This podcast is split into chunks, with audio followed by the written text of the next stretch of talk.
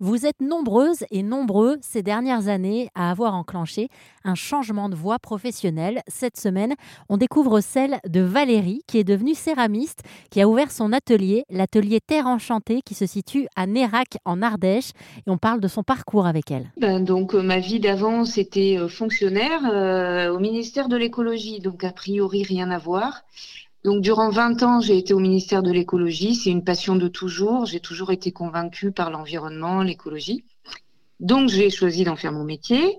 Ça a duré 20 ans. Alors, euh, j'ai beaucoup aimé. Hein. J'ai fait plein de choses différentes sur la biodiversité, sur euh, le climat, sur euh, l'aménagement du territoire. Donc, c'est pas le sujet qui me rebutait.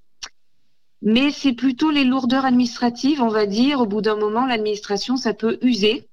Et donc voilà, j'avais vraiment envie de changement et de faire complètement autre chose. Quoi. Il y a un peu plus de 20 ans, quand vous décidez d'emprunter cette première voie professionnelle et de travailler dans l'écologie, quelles sont vos motivations et vos rêves à l'époque? Bah, À l'époque, il faut dire que quand j'ai commencé à travailler euh, en DIREN, euh, donc c'était les directions régionales de l'environnement à l'époque, c'était plus concret. On avait plus accès peut-être au terrain, euh, on rencontrait peut-être plus de monde, on avait peut-être plus d'initiatives. Et moi, j'ai besoin de, ben voilà, d'avoir un, vrai sens à mon travail, de, de, voir que je peux prendre des décisions par moi-même, euh, que je rencontre les gens et que ça, ça c'est suivi des faits. Je me souviens que j'avais organisé un voyage d'études pour emmener des élus euh, en Allemagne dans un quartier euh, écologique pour sensibiliser les élus du Limousin aux problématiques de l'écologie. Donc c'était vraiment très concret, très vivant. Et puis au fur et à mesure, c'est devenu un peu plus administratif, euh, plus de chefs, une plus grosse boutique puisque les DIREN sont devenus les DREAL, les directions régionales de l'environnement, de l'aménagement et du logement. Donc les DREAL, c'est des plus gros, plus grosses machines, donc on est un peu plus perdu dedans. Euh, et puis euh, voilà, je trouvais que le sens, au bout d'un moment, nos gouvernements successifs sont pas forcément euh, hyper motivés par l'écologie, c'est moins qu'on puisse dire. Donc, euh, ils s'en fichent un peu. Et puis, au niveau, quand on est vraiment convaincu et qu'on travaille dans le ministère, euh, c'est un peu difficile de, comment dire, de, de, garder la foi. Alors justement, cette foi, comment vous l'avez ranimée cette foi en une vie pleine de sens pour vous? Ben oui, c'est ça, parce que je pense que ça, ça concerne vraiment pas que moi. C'est qu'il y a un moment, il y a quelques années maintenant, il y a eu le, le télétravail, l'essor du télétravail qui a concerné plein de monde. Donc il y a plein de gens qui ont commencé à bosser à la maison, donc consacrer plus de temps, euh, ils avaient plus de temps de disponible pour leurs enfants, euh, pour euh, pour leurs loisirs, pour leurs passions.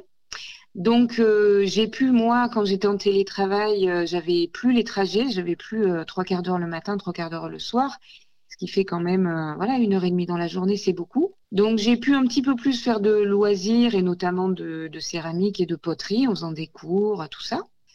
Et puis après, il y a eu le Covid. Donc le Covid, ben, les gens sont encore plus restés chez eux, euh, parfois étaient au chômage technique, euh, parfois ont pu, euh, dans certains métiers de bureau, bah, du coup, gagner encore plus de temps et pouvoir s'interroger. Hein, C'est Emmanuel Macron qui avait dit consacrez-vous à l'essentiel. Euh, occupez-vous de votre famille, euh, lisez. Euh, voilà. Je pense que j'ai pris un petit peu trop au pied de la lettre ce qu'il avait dit à l'époque. c'est-à-dire que vraiment, je me suis consacrée nommée à l'essentiel. C'est-à-dire que je me suis dit, mais qu'est-ce que je veux faire? Qu'est-ce que c'est ma vie? J'ai 40 ans et quelques. voilà, donc crise de la quarantaine et grosse remise en question.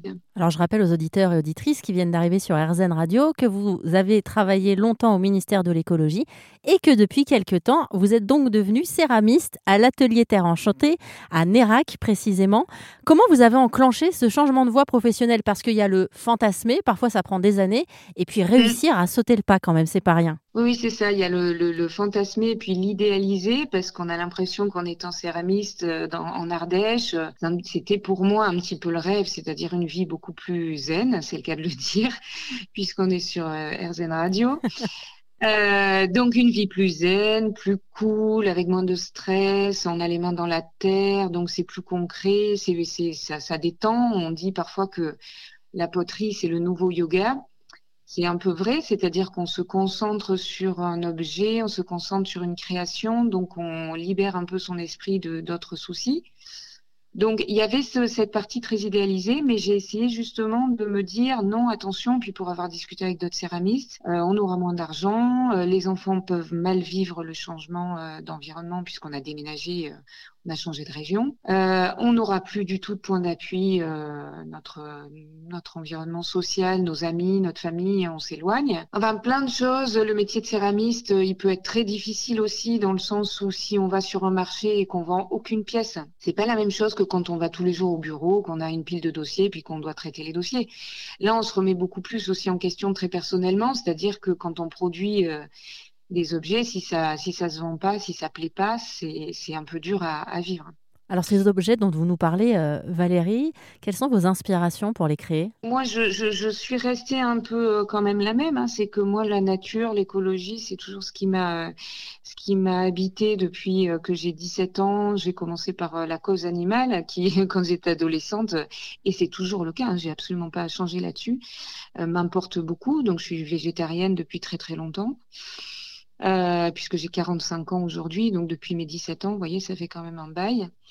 Donc euh, voilà, je, je, je, suis pour faire mes pièces inspirée par la nature et j'essaie de créer des pièces écologiques. Alors, c'est-à-dire des pièces écologiques? Donc, euh, bah, des pièces écologiques, euh, c'est une bonne question parce que je veux surtout pas dire que mes autres collègues font des pièces pas écologiques, hein, parce que la céramique, ça reste de l'artisanat, souvent local, avec des, euh, des gens qui font tout pour, pour prendre le maximum de précautions. Mais ce qu'il faut savoir, c'est que quand on fait de la céramique, donc on cuit de l'argile, euh, l'argile, c'est de la terre, donc ça, pas de problème. Hein. Il y a des carrières euh, pour euh, extraire les différentes sortes de terre du sol, et puis c'est une matière naturelle, hein, forcément, l'argile.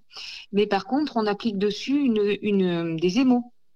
Donc les émaux, c'est ce qui fait cette couche vitrifiée et imperméable et décorative sur la pièce. Donc, les émaux, c'est essentiellement de la silice, de l'alumine, je vais faire un petit mi là, mais c'est aussi beaucoup des oxydes métalliques pour donner la couleur. Mais en gros, c'est ça, c'est que pour obtenir des couleurs ou des effets particuliers dans ces émaux, on va utiliser des oxydes métalliques qui sont extraits dans des carrières parfois lointaines, en Afrique notamment, dans des conditions environnementales et sociales désastreuses. Euh, pour traiter ces oxydes, eh ben, il faut les traiter avec des traitements euh, chimiques. Et donc vous, du coup, vous faites vraiment attention euh, aux matières premières que vous utilisez. Voilà, c'est ça. C'est que j'essaie pour l'instant de développer en ce moment une collection naturelle. Alors, je dis ça un petit peu pour vulgariser, hein, parce que les céramistes pointus qui, qui nous écoutent, ils vont, ils vont halluciner. Mais bon, pour, pour vulgariser un petit peu, je, je, travaille sur, je, ma terre, c'est du grès. Donc euh, mon tesson, mon bol ou mon saladier etc. Il va être en, grès, donc ça c'est de l'argile. Donc jusque-là, pas trop de, de problèmes. Euh, mais au lieu d'utiliser des émaux, je vais utiliser de l'engobe de faïence. Donc la faïence, c'est aussi de l'argile, c'est de la terre, donc c'est pareil, c'est une matière naturelle. Merci encore à Valérie Ferrula, céramiste à l'atelier Terre Enchantée, qui se situe à Nérac, à 10 minutes à peine des thermes de Nérac-les-Bains.